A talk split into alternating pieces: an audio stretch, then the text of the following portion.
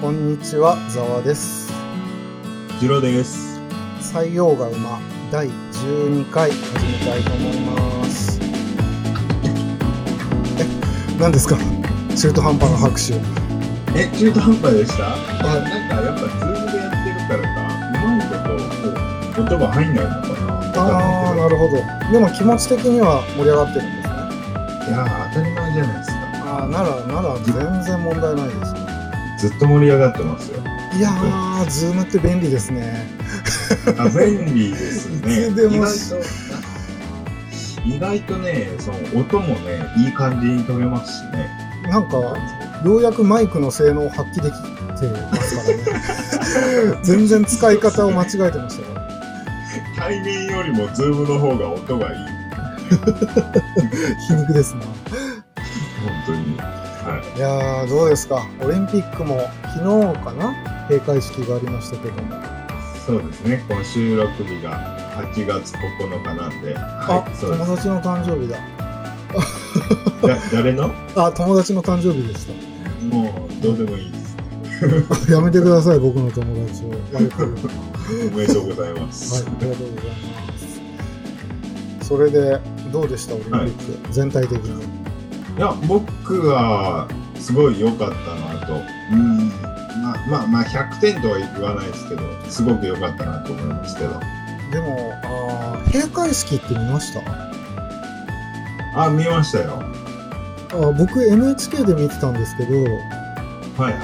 途中で台風情報が来てブツブツ途切れるっていうあれね、あの、ざわさんって、はいはいざわさんって、あれですか、なんか、NHK のオリンピック特設サイトみたいなの見ました？いやそんなの知らないです。なんか、僕そういうの見てたんですけど、ええ。あやっぱり、やっぱりブツブツ切れて、あーそのニュースで、あの、途中切られたんですよ。うん。でもなんかね、あの、そのサイトのいろんなボタンポチポチ押してたら、はいはあの、なんだろう、他のいうん。あのニュースとか挟まない、うん。なんか動画もあって、そっちで見てました、続き。僕はどうしたかっていうとですねはい。あの教育テレビに切り替えたら普通に見れました、あー、なるほど。ああのあしそっか。手話の人と同時通訳みたいな形のやつでしたけど、っていうか、ざわさんはそうですよね。テレビありますもんね。あそうなんですよでも NHK オンデマンド入ってましたよねジロさんは入ってますね。ああじゃあもう全然見放題じゃないですか、あ、そうなんかな。うーん。まあ僕普通にそのオリンピックサイトで、んその動画を生中ライブ配信とかされてたんで、それ見てましたね。ああでも何が一番いいってやっぱりライブ配信で見れるっていうさいや、時差がないってところがやっぱ一番いいですよね、うんやっぱそのいスポーツは。やー良かったですね、本当に。もう、もう本当に、この、ライブ配信ないと、本当にこのコロナの状況下での、その、なんていうんですか、オリンピックの盛り上がり、もう本当やばかったっすよね。分かったでしょうね。なんかスポーツの勝敗って僕はそのリアルタイムで見るのがやっぱり一番好きだったので、うん、まあね、後からビデオで録画したものを見るとかよりもやっぱりリアルタイムで見たい派だったので、はいはいは何が面白かったですか？そうですね、やっぱり、そうね、野球ですかね。あー野球面白かったですよね。もう野球、野球良かったなって言っても僕見てたの、しっかり見たのは韓国戦からですけど、ああいやでも、うん、あ韓国戦？あ、準準決勝あです。準決勝か。はいはいはいはい。あのそうそう。さよなら打ったやつはちああれさよなら打ったやつってどれでしたっけ？韓国さよあさよなら打ったのはドミニカじゃなかったかな。準々決勝じゃなかったかな。確かあの甲斐さんですね。そうそうそうそうそうそうねまさかの、ね、いやーやっぱりいいですね。いやーよかった。あちなみにざわさんははいはい。その開会式どうでした？僕は開会式も閉会式もはい。ちょっとそのすごい準備期間があったのにもかかわらずちょっとしょぼかったんじゃないかなと思いましたけどあなんかあ、なるほど。他の国のやつに比べて何でしたっけね、ブラジルあリオが終わってはい、リオはい。から日本に引き継がれたじゃないですかアベマリオですね。アベマリオのあの映像はすごいもいいなって思ったんですようんうんうん。2020評判良かったですよね。そうなんかあの雰囲気のまま作ってもらえればよかったなと思ったんですけど まあなかなかいろいろ問題があってできなかったんでしょうけど。あの、開会式なんですけど、はいはい僕、あの、えーっと、生では後半部分しか見てないんですよ。あそうなんですね。そう。で、今日、前半部分をもう一回ちゃんと見たんですよね。ああなるほど。の、なんか見逃し配信みたいのではいはい。見たんですけど、はい。まあ確かにクオリティもう少しねちゃんと時間かけられればあんまいろんな問題出てこなければええ。もう少しクオリティ高くできたんだろうなと思う思いはしたんですけどはいはい。でもなんか悪くはないよねって思ったんですよね僕個人的には。えっ、とそうですか。あのなるほど。はい。いやいや個人の感想なんで全然いいと思いますよ。悪くなかったって思ってるなら全然いいと思いますけどななんだろう。なんか日本人っぽいなっていうかなんかあんまりエンタメエンタメしすぎずなんか厳かな感じでまあこれはこれでありなのかなとも思ったんですよね。うーんなるほどね。はいはいはい。ただやっぱりあのなんていうんですか。パフォーマンスパフォーマーの人たちとかいっぱい出てたじゃないですか。開会式も、えー閉会式も。はい。なんか多分ね、ああいうのってこう、ちょっと、あんまり興味ない人には本当引っかかりにくいやつだと思うんですよね。絵として、絵面として。はいはい。だからまあ叩く人もいっぱい出てきたわけで、でもそういうのにすごいあの分かってる人から見ると、ああ、すごいいいよねっていう人もいたんだろうなとは思うんですけど、あーなるほどね。まあ何が言いたいかっつうと、ちょっと叩きすぎじゃないって思ったっていう。あーまあでも今回のオリンピックはもう本当に賛否が 分かれたオリンピックというかうん。僕もまあもともと反対だですでしたし、はいはいはまあ、スポーツ自体見るのはすごく好きなんで。うん。全然見見てましたけどはいはいはい。まあなんかまあそれは普通に比べて手放しには喜べないのかなっていう気持ちも分かりますよね。ね。でも、あれですよね。やっぱ、この、選手の人たちは、その、すごいやっぱり喜んでたと思うんですよね。のまあそうですよねできたんでね本当に。そうそうそうそう。1年延期したじゃないですかん1年延期したじゃないですかそうですね。はあのーなんていうかちょっとそういうことがあったのかどうかは定かではないんですけどそのパラリンピックの選手の中には、い。うん。その進行性の病気をお持ちの方もいるわけですよ。えええええええそれでなんかうまくいかなくなったっていう方もいるとかいないとかいう話を聞いてえありますよね、それは。なかなか難しいところですよね。うーん、そうっすね。いや延期したのは多分、うんそのごく一部の選手のために大会をそこその人に合わすわけにはいかないですしそうですね。なかなか難しいですねそれは。うん、まあそうですよね。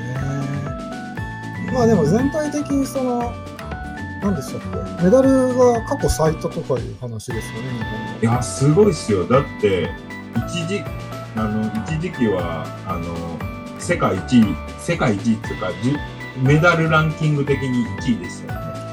こんなことって今までなかったんじゃないですかね。いつもやっぱりアメリカ、中国、そのうんうんうんあ今回でもロシアがさ、あのドーピング問題でちょっと、のそうっすね。またメダル数だけ見るとやっぱあのロシアの選手たちすげえいっぱい獲得してましたけどね。はいはい。でももっとねいろいろ詳しくなりたいなって思いました。何？にそのルールがわかる野球とかサッカーとかバスケとかはい。ルールを知ってるんで楽しめるんですけど、はいはいその例えばシンクロだとか新体操だとかはい。何いや見てて楽しいんですよ。そのすごい動きができるなって思ったり。何が何点入るのかとか、難易度はこれとこれとどっちが高いのとかとか全然わからなくてそのあまあ確かに。その点数差で勝敗が分かれるスポーツっていうのは、はい。まあ、なんとなくね？そのどっちが勝ったっていうのは分かるんですけど、そのうんうん。そうですね。その体操とかそういう技術とか美しさを見せる競技っていうのはなかなか見る方にも教養が必要だなと思いましたね。まあ確かにそうですね。うん。あでもあのシンクロではいはい。面白いのがあって、はいあのご存知かわかんないですけど、ええ、セーラームーンの格好で出てきた国ありましたよね。どこでしたっあれどこの国だったかな？ちょっとはっきり覚えてないんですけどけシンね。クロは確かロシアが結局勝ったんだっけな。もうどこが勝ったとか全然知らないんですけど、とりあえずあのセーラームーンがすごい あでもいいじゃないですか日本のアニメが愛されてて。いやいや、すごい面白い。で、それ単純に面白いと思ったし、あの、なんていうんですか、あの、セーラームーンって、セーラームーンとかセーラーマーズとか、なんか星ごとに何人かいるじゃないですか。ああはいはいはい。火星、水星、金星ああ感なんかありますね。で。でも、出てきた選手全員セーラームーンだったんですよ。ムーンなんですね全員。そう、だからあれは、あの、5人だったかな忘れましたけど、ええあれみんながみんなムーンをやりたかったなって思って。やいやいやなんか揃ってるってことで一つのあれなんじゃないんですか？あそうなのか。揃えないとダメなのかな、もしかしたら、ルール的に。僕が疑問だったのはシンクロを見てて思ったんですけどはい。これってその演出家の方がついてるじゃないですかそあの踊りとかのちょっとごめんなさい。はいちょっとごめんなさい。さっきのセーラームーンはごめんなさい。多分新体操です。ごめんなさい。シンクロじゃない。はあー 変なとこ間違えましたねい、どうぞ、どうぞ。ええあごめんなさいシンクロでねうん、して疑問になったのがその振り付けの方いるじゃないですか、うん、うん、あれどうやって説明してんだろうなと思ってうん。えそえいや、のま口でここでひっくり返ってとかすげえめんどくさくないですか？あ、まあ、大大まかなサムネを書いて、ああを、なるほど。サムネを書くのか。じゃない？いや、わかんない。すごい伝えにくい競技だなと思って。確かにね。うん。確かその演技構成とかをさ。に。シンクロでも、ん？何を？あ演技構成とかをさ。うん。こうあなたはこの時ひっくり返ってとか あなたはこっちでとかなんかどうやって教えるんだろう。まあ昔はもっと難しかったと思いますけど今はあれじゃないですか。3D ソフトとかで説明するの簡単にできるんじゃないですか、もしかしたら。なるほどね。ああまあそうでしょうね。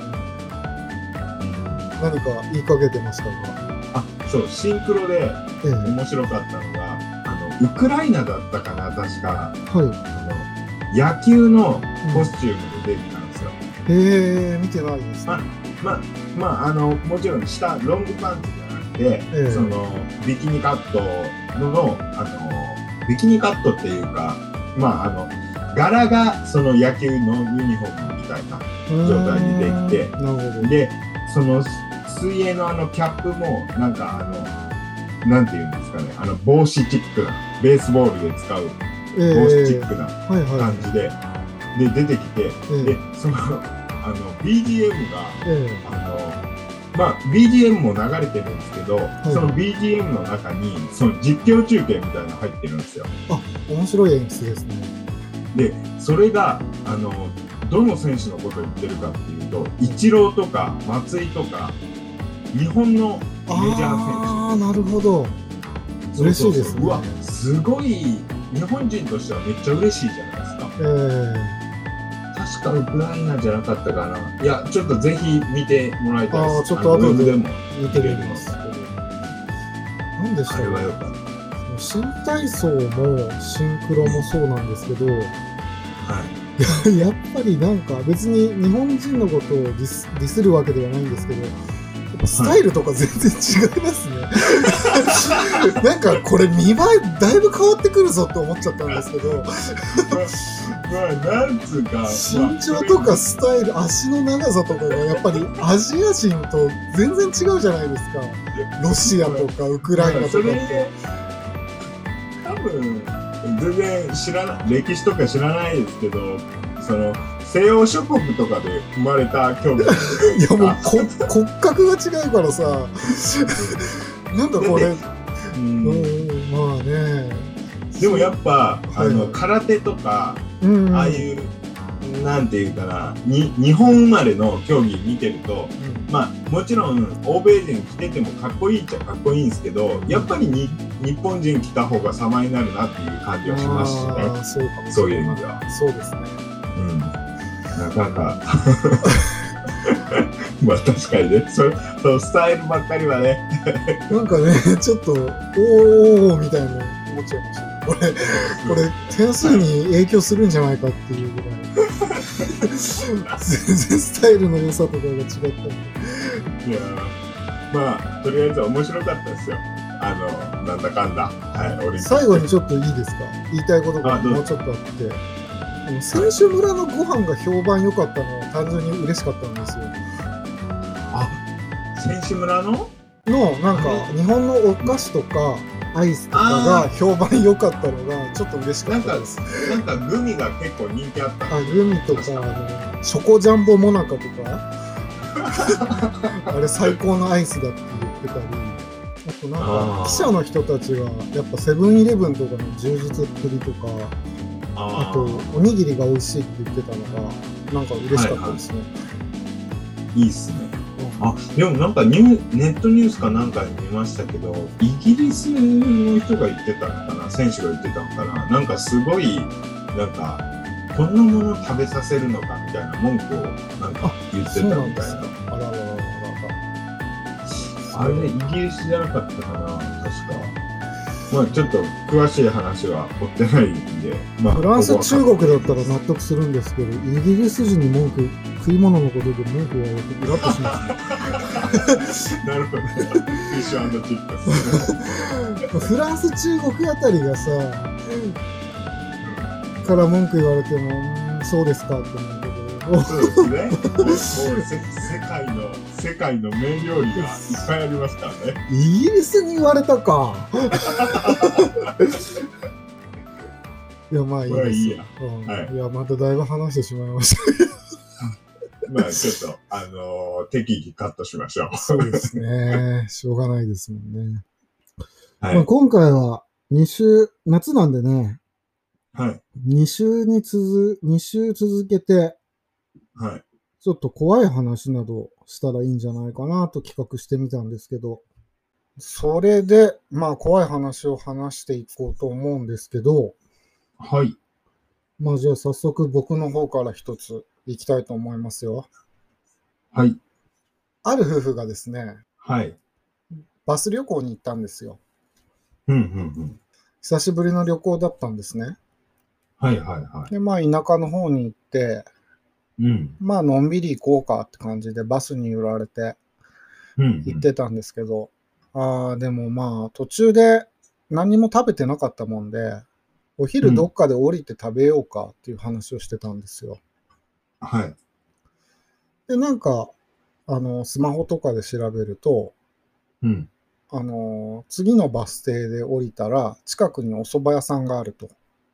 ああはい。じゃあつまあ別に2人でのんびり旅なんで、別にそんな目的地にすぐ行くわけでもなく、うん。まあ蕎麦でも食べてゆっくり行こうかってことで、そのバスを降りたんですよ。うん。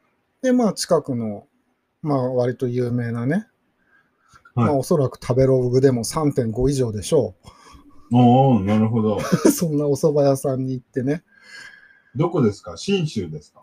まあ東北の方とだけ言っておきましょああ、なるほど。はいうんまあ、お蕎麦屋さんに行って、はお蕎麦を食べてたんですよ。あ、美味しいねとか。い。うん。なんか、若いうちって旅行に行くとあそこも行こう、ここにも行こうって、散散々っていうか、いろいろ詰め込みすぎて失敗することがありますけど、大人になる、ある、ある、ね。あるでしょ？大人になるともうねゆっくり行こうよって感じで、なんか旅慣れしてくるっていうか、そういう旅のスタイルいいですよね。そうっすね。うん最低限、最低限に3箇所決めて、あとはもう、なんか、そうそう、時間に余裕を持ってね。そうそうそうそう。まあそんな旅だったんですよ、ご夫婦でね。はいはで、まあ蕎麦屋でお蕎麦食べてると、い。はい。なんか外が騒がしいと。うん。救急車のサイレンとかパトカーのサイレンがやけに多いと。ああ、なんかあったのかなと思ってはい。いたわけですよ。はい。そったら、あの店に多分常連客らしい人が入ってきて、うん。いやいやいや、ひどいよひどいよって言ってるわけですよ。うん。で、まあ蕎麦屋のご主人が知り合いだったんで、あ、なんかあったの？さっきからサイレンがうるさいけどって言ったら、うん。この先のトンネルで落石でバスがぺちゃんこになったって。おお、危機一髪ねそうなんですよ。そのご夫婦が乗ってたバスが、うん。その落石事故にあってぺちゃんこになってるたらしいんですよ。うわーって。で、旦那さんの方が、はいや、危機一髪だったと。い。はい。あの時蕎麦屋に来るって選択をしてよかったねって言って奥さんに言ったんですよ。その被害にあら、あら遭われた方には申し訳ないけどねうん。うんうん。あの時降りてよかったね。やっぱのんびりした旅にしてよかったねって奥さんに言ったら、うん。奥さんの方が真っ青な顔して、はい。ああ、降りなきゃよかったのにって言ったんですよ。これ意味わかりますか？えー、っと、えー、っと、え、心中するつもりやったってことですか？なるほど。違いまですよね。す。違います。え、え、違う？僕も最初そう思ったんですけど、よくよく考えたんですよ。はい。バスを降りなかったらどうなってます？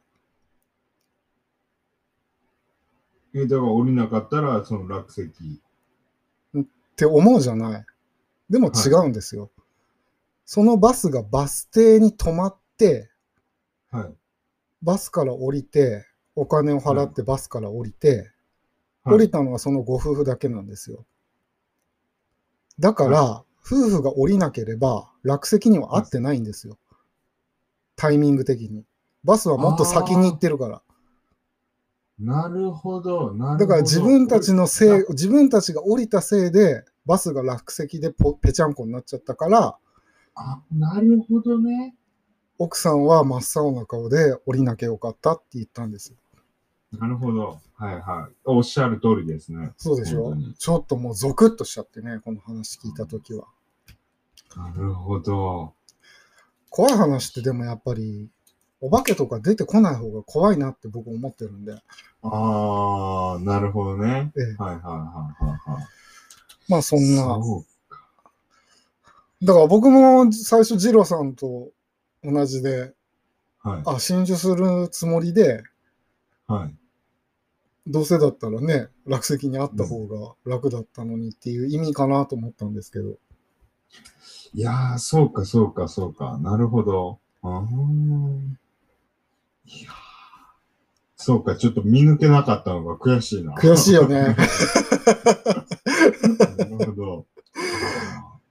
まあそんな怖い話でした。まあ6分ぐらいで話し合ってましたけどね。まあサクサクいくんですよ、こんなの。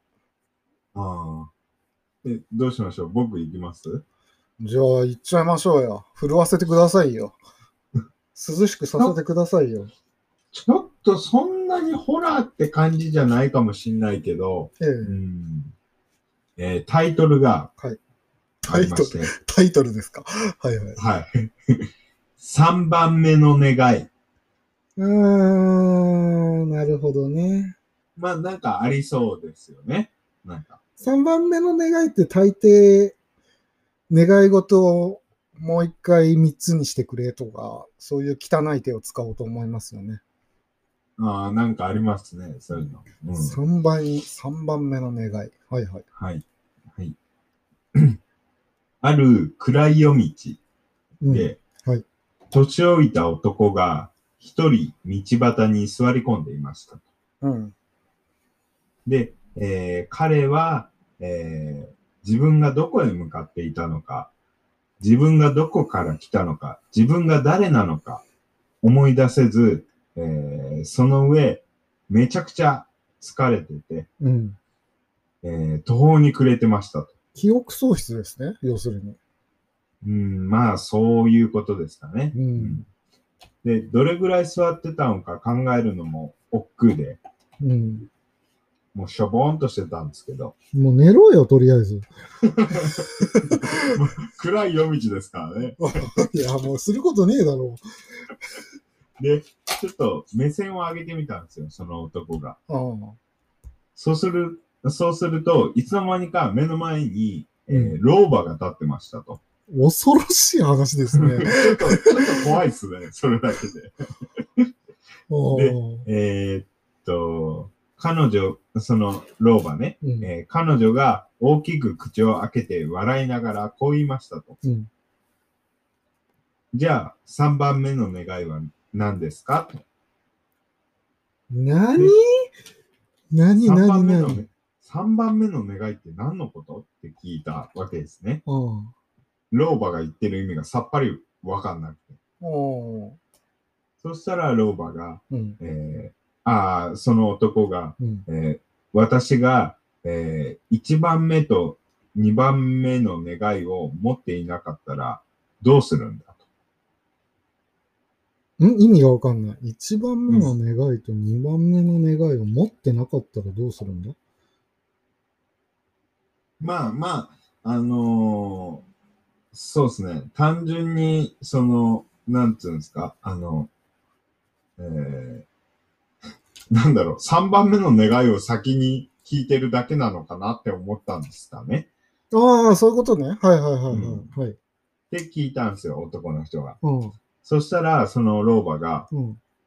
覚えてないのも仕方がないけど、うん私はすでにあんたの願いを2つ叶えたんだよ。ああ、なるほど。うん。ちなみに、あんたが2番目に願ったのは、うん1番目の願いを叶える前に戻してくれ、だったんだよ、と。だから、あんたは何も覚えていないんだよ。一ああ、なるほどね。うんうんそう。で、老婆は哀れな生き物を観察するような目で、うん。えー男を見下ろしました。うん。さあ、あんたに残された願いは、あと一つだけだよ。うん。で、えーえーまあ、分かったと。うん。こんな馬鹿げた話を信じてるわけじゃないけど、うん。まあ、あのーまあ、信じた、100歩譲って信じたとして、じゃあその3つ目の願いを言いましょうと。うん。俺が誰なのか教えてくれと。ちょっと待ってよ。そんなことに使います？自分が何者か？うんもう、だ自分が誰か分かんないから、そうか、そうだね。そう、な、何にもできないんですよね。あー自分、えうん、まあいいや。そのはいはいはい。ーで、その願いを聞いて、うん老婆はうん腹を抱えて笑って、うん。一息ついて、うんえー男の頭に手をかざしました。うん。それはあんたの一番目の願いと同じじゃないか。まあいいよ。その願いを叶えてあげるよ。うん。そう言い残して、老婆は音もなく姿を消しました。おいおいおいおい、どういうことよ。そして、すべてを思い出して絶望する男の前に、二度と老婆が現れることはありませんでした。おまあ、願いいうお話。どういうこと解説が必要なんですけど。うーん、まあ、そういう話なんですけど、あのそこまでの話なんですけど、まあ、あのーだからその、絶望するような、まあ、わかんないです。なんか、あのー大量虐殺を行ったのか、その男が、何なのか、わかんないんですけど、一番目の願いが、自分が誰なのか教えてくれたよね。つまり。ああ、そうですね、そうですね。自分が誰なのか教えてくれ。これが1番目の願いで、2番目の願いが、えっ、ー、と、なんだっけな。えー、2番目が1番目の願いを叶える前に戻してくれ。ああ、なるほど。これ、この人バカだわ。1番の前に戻る。戻る。で、3番目の願いが自分は誰つまり。そうですね。私が誰なのか教えてくれと。3番目の願いが。なるほどね。ああ、堂々の巡りだわ。いや、これ、怖い話なのかな？言ってみてなんだけど。自分は誰 ?1 番目の願いに戻してくれ。で、次が自分は誰？あ、もうこれループしちゃうわ。確かに。そうそうそうああ、なるほどね。うん。まあ、ぜ話の前後は、まあ謎だけど、うん、うん、なんとなくわかるわ言、言わんとすることは。まあ、っていう話。なるほどね。いいじゃないですか。はい、あ、ちなみに時間ってまだ大丈夫ですか？今24分ですけど大丈夫ですよ。あ、え、じゃあすいません。ちょっとは、あの、怖い話とそれるんですけど、一、つだけいいですか？一つですよ。あ、ありがとうございます。はい。えっと、まず、すいません。あの、一つ、あの、あ、まず一つっていうか、二つお願いします。すいません。えっと、じゃあ、ジロさんの一つ目のお願いは、はい。やめて。よろしいですよ。そういうつもりで話した。二つ。こと持ってきたな。はい。二つ聞きますよ。じゃあ聞きましょう。一個目何ですか？一個目は、えっ、ー、と、オープニングで話した、えー、はい、ウクライナのシンクロの選手が野球のユニフォームの、うん、まあ、あの、スタイルで、はいはい、えー、なんて言うんですかね。あの、実況中継とかを BGM に入れて、うん、えー、シンクロしたって話なんですけど、ね、すごいね、ウクライナすごい日本にそんな寄り添ってくれて嬉しいねって話をしてたんですけど、えウクライナじゃなくてスペインでした。すいません。はい。じゃあ2個目いきましょう。はいはい。あの、前回の11回でかな、話したルワンダの話なんですけど、ああ、話してましたよ。ちょっとサクッと終わらせるんで。はい、はい、どうぞ。まあ、ルワンダ大虐殺の話をしましたけど、ええ、ちょっとマイナスな面しか話して、ルワンダの歴史に関してマイナスな面しか話してなかったなと思って、うん、ちょっと最近のルワンダについても話そうかなと思って。ここに持ってきますか？はいはい、どうぞ。ねまあ、今のルワンダなんですけど。2021年のルワンダ。まあ、まあ、2021年、まあそうですね、最近のルワンダ。はい。うんえー、大統領が今、カガメ大統領っていう大統領なんですよね。カガメさんですね。はい。そう。この人が結構、あの、まあ、その、悲惨な、その歴史も踏まえて、うん、やっぱ、あの、よくしていこうっていうことで、うん、今もう、奇跡の復興を遂げたアフリカの中ではもうかなり優等生な国になってるらしくて、はいはい。めちゃくちゃ今安全な国らしいんですよ、アフリカの中では。へえ、ルワンダ。もう、だから地道に頑張ってあのー、この2021年前、地道にこう頑張ってこられたんですよね。うん、まあもちろん、その大統領をはじめ、国民一人一人が、まあ頑張ってこられたんですね。うん、まず、あの、土族と、うん、えー、仏族が、あのー、まあ、あのー、前回争ってたわけですけども、はいはい。えー、もうこの民族を示す、えー、身分証明書を廃止してるんですよ、今もああ、なるほどね。ああ、いいですね。そう。あと、えー、汚職対策に力入れてるらしいんですよ。まあまあ、国が腐敗するのはそこから始まりますからね。ねアフリカってすごい、汚職がすごいんですよ。本当に。汚職がすごいのはアフリカだけじゃありませんけどね。あもちろんもちろん、うん、もちろんそうなんですけどね。で、あと、あの、女性議員の割合が世界一なんですよ。おー、なるほど。6割強らしいです。おー、なるほどね。うん。まあ、多分これは、まあ、ちょっと悲しい話ですけど、その、なんていうんですか、その紛争、紛争、その、ルワンダ大虐殺からの紛争で、まあ男性がいっぱい亡くなったからっていうのももちろんあ、あの、踏まえての話でしょうけど、うん。うん。で、世界、あ経済成長率が9.4%。高いですね。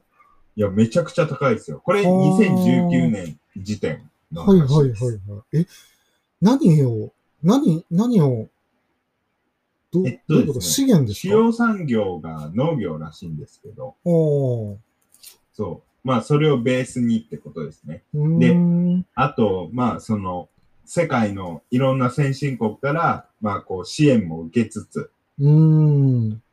で、今、その、まだ、あのえー成功したとは言えないんですけど、IT 立国を目指して頑張ってるらしいです。教育とか。うーん、なるほどね。で、すそう、今めちゃくちゃいろいろ支援受け、受けて、その IT 教育とか、うん。あのーえー頑張ってるらしいんですよね。うーん、なるほどねっ。ていう、っていう、現在のルワンダ。すごいですね、成長率がね。そう、ぜひこれからも頑張っていただきたい。本当に。もう、この、なんていうかな、アフリカの、この、他の国々の見本になるような国になってほしいなって個人的には思いますね。あの、一つジロちゃんに言いたいことがあるんですけどね。はいはいはい。そんな世界にばっかり目を向けないで、はい。今後の日本をどうするかを考えてほしいもんですよ。全然成長できてないんですから。そうね。あのーまず何を、何がネックですか？ふざわさん的には。教育と、うん。あとはジャーナリズム。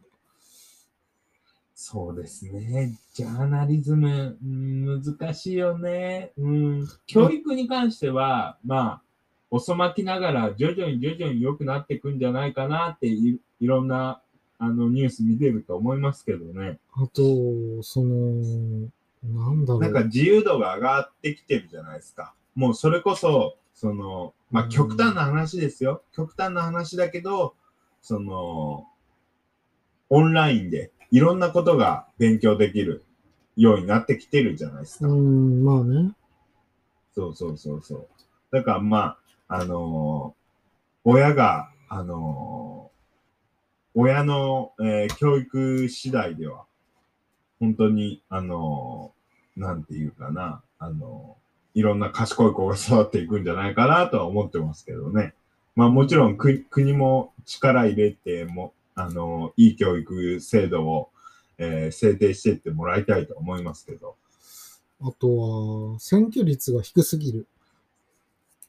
これね、そうね、選挙率、うーん、そうね。どうすればいいですか？ザワさん的には。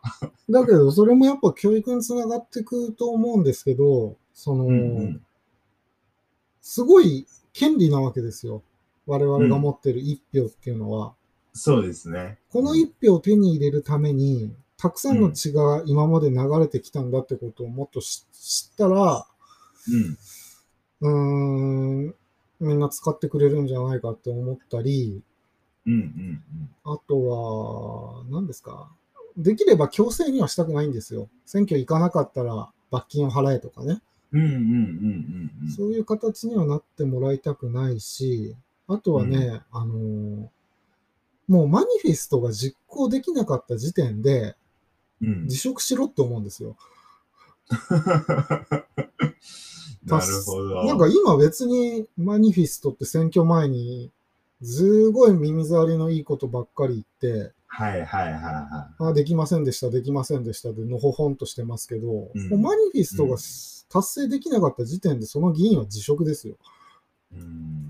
だってそんなの勝手すぎますよ。なるほど。いあや僕一つ思うんですけど、はい。多分ね、あの、愛国心が現代日本人ってなさすぎるんじゃないかなとも思ってて。意外とあると思うんだけどな。ないのかうな。んなんかね、ふわっとしてると思うんですよ。日本の愛国心って。あーあの正直、日本の教育って、まあ、要は教育なんですけど、なんていうか、日本に関する教育が、ちょっと肝心なところがあんまりされてないっていうか、例えば、その、うんナショナリズム？うん、その日本ってどういう国なの？っていう、その根本の部分。例えば、えー日本って、その、神話とかあるじゃないですか。日本の神話。おはいはいはい。うん、そのこああ、例えば、アマテラス、大神神とか、うんあと、その、イザナミ、イザナギとか、うんそういう神話あるじゃないですか。ええ。ぶっちゃけ、ああいうの、あの、大人になってから僕なんか知ったし、うーん、それと愛国心と関係あります？だから国の成り立ちあー、なるほど。うん。だそういうとこから、やっぱ小さい頃に受けた教育って、やっぱりすごい根っこに残るじゃないですか。うん。だからそういうところから、やっぱり、あの、まあちょっと言い方悪いかもしれないですけど、マインドコントロールじゃないけど、あの、うん、その、わ、僕は、私はこういう国で生まれたんだ。こういう国民性のある国で生まれたんだっていうのを、やっぱり、あの、心の底の部分にあると、なんかそういう部分をやっぱこう大事にしようって気持ちが、うん、もっと出てくるんじゃないかなと思って。うーん、なるほどね。結構そういう、やっぱ一番根っこの部分がすげえ大事だなと、最近思ってるんですけど。まあ別に僕、右翼でも何でもないですけど。なんだろうな。うーん。それは、なんか誇りを持つとかそういう意味ですか？そうそうそうそうそう。ーなんかね、あの、あの、僕、最近知り合いと、うん、その、なんか、日本の教育がどうのこうのってちょっと話をしたんですけど、そのし、何？ダメ？いやいや、いいですよ。いいですよ。そんな。いいんですよ。どこで誰が何の話をしたって自由なんですから。その知り合いが、あのーなんか戦争すごい反対なんですよね。うん。まあ、ももちろん僕だってそんな戦争嫌だし、戦争なんて起こったら嫌だって思うんですけど、その、え、じゃあもし戦争が起こったらどうするんですか？って言ったら、うん。もう一刻も早くこの国から逃げるよ。うん。戦わないんだ。そうそうそう。で日本が今、本当中国資本がガッパガッパ入ってきてて、もう、あのーもしかしたらこのまま、本当中国に取られちゃうかもしれないですね、みたいな話を、もうしたんですけど、うん。うん。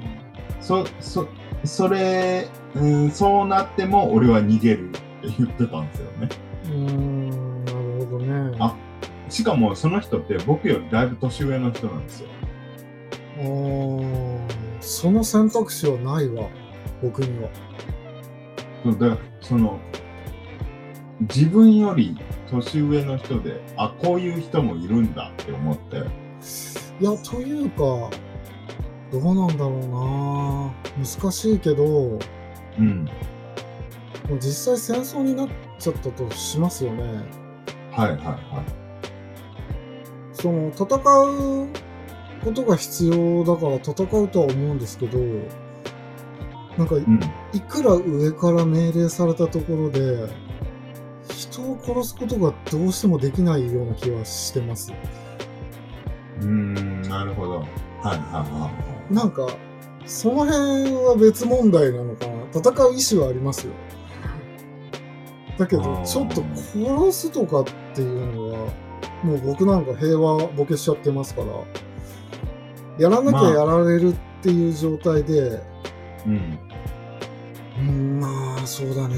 まあ、やらなきゃやられるっていう状態で、うん自分で選択して、まあ、引き金を引くってことはあるのかもしれないですけど、うんうん決してその上からの命令でうん。うん殺せとか命令されてもちょっとできないですね。ああなるほど。うん、だからあまり戦う意思はありますけど、役に立たないような気がします、僕なんか。そういう意味でも、はい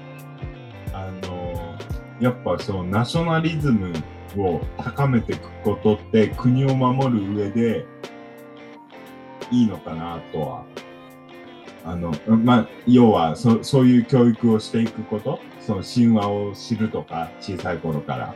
うーん。で、まあ、あの、もちろん個々人の個性とか考えは尊重しなきゃいけないと思うけど、その、なんだろうな、意思の、民族の意思の統一というか、でも多分今のそういう感じってさ、うん。その、敗戦、日本が敗戦した時の、はいはいは結局 GHQ の思惑通りに進んでるような気がするんだよね。い。うーん。あ、GHQ だけじゃないと思うんですけど、もっと大きな力が働いてるような気もしなくはないん結。局、軍国主義をとにかく極端にやめさせたかったじゃない。うんうん、そうですね。で、うん結局、なんかこんな、こんなことになってるじいやー、ほん、本なんか当そうっすよね。ゃん。だから結局アメリカはうまいことやったなって思いますよ。んん？アメリカはうまいことやったんだなって。お、大方成功してるんだろうなって思いました。アメリカがやってきたどうなんですかねいや、その辺もちょっと、なんつうんですか。果たして、本当にアメリカだけの話なのかなって思ってて、その、ほあの、うーんと、その黒幕が。あーまあそんなこと言いましたらもうあれですもんね。ちょその辺、ざわさん、あの、もう興味あるじゃないですか、多分。まあ黒幕は好きですよ。っていうか黒幕側に回りたいですよ。めっちゃ興味深いですわ。めっちゃ興味深い都市伝説的な。そうですね。なんかうまいことやられてるなって感じですね。どっか、そうですね、大きな力が働いて、思惑通り、その、うん、特に今、戦争になったら逃げるっていう話を聞いて、うん。うんなんか誰かの計算通りなんじゃないかって思っちゃいました。うんそういう風に本作られてというか。そうですよね。うん、正直僕、本当その話、逃げるって聞いて、ちょっと衝撃受けましたからね。マジか、この人ってそうですね。でも多分、ほとんどそうなんじゃないですか。我々がマイノリティなだけで。うん、そうですよね。うん、戦う意思なんてないでしょう。この国のために戦うっていうのが。今の10代、20代には多分もう皆無だと思いますよ。まもう中国かアメリカ。カに亡命すりゃいいじゃんぐらいに考えてますよ。うんどうなんですかね。まあ、もちろん若い中にもね、いるとは思いますけどね、そういう愛国心っていうか、うん、ある人は。ただな、なんとなく雰囲気としては、どんどん減ってきてるような イメージはありますね。やばいですね。どうしましょうか。うーん、難しいところですよ。なんで、なんでそんな話になった？これはホラー界でしょ？いやいやいや、なんだ？俺がルワンダの話しちゃったから。そうだよ。何の関係もない。ただ、本当のホラー界ですよ。本当の意味で、俺そっちの方が全然怖いですよ。ああ、なるほど。日本人がコントロールされて、もうなんか、本当に、きっと大きな力に飼われてるだけなんですよ、水槽の中で。はいはいなんかもうずっとそっちの方が恐ろしいわ。まあ、そんなところで。はい。はい。来週もホラー界なんで、はい。聞き逃さないでいただきたいですね。ぜひ、ぜひ聞いていただきたい。はい。はい。じゃあ、まあ、第12回はこんなところで終わりたいと思いますよ。お願いします。いつもの。はい。じゃあえーご意見、ご要望等あれば、えー今から言うメールアドレスにご連絡いただければと思います。丁寧、今日は。s, o, g, u, z, j, マーク gmail.com そぐ .zj アットマーク gmail.com までお願いします。お願いします。はい。それでは、どうもありがとうございました。ありがとうございました。次回もぜひお願いします。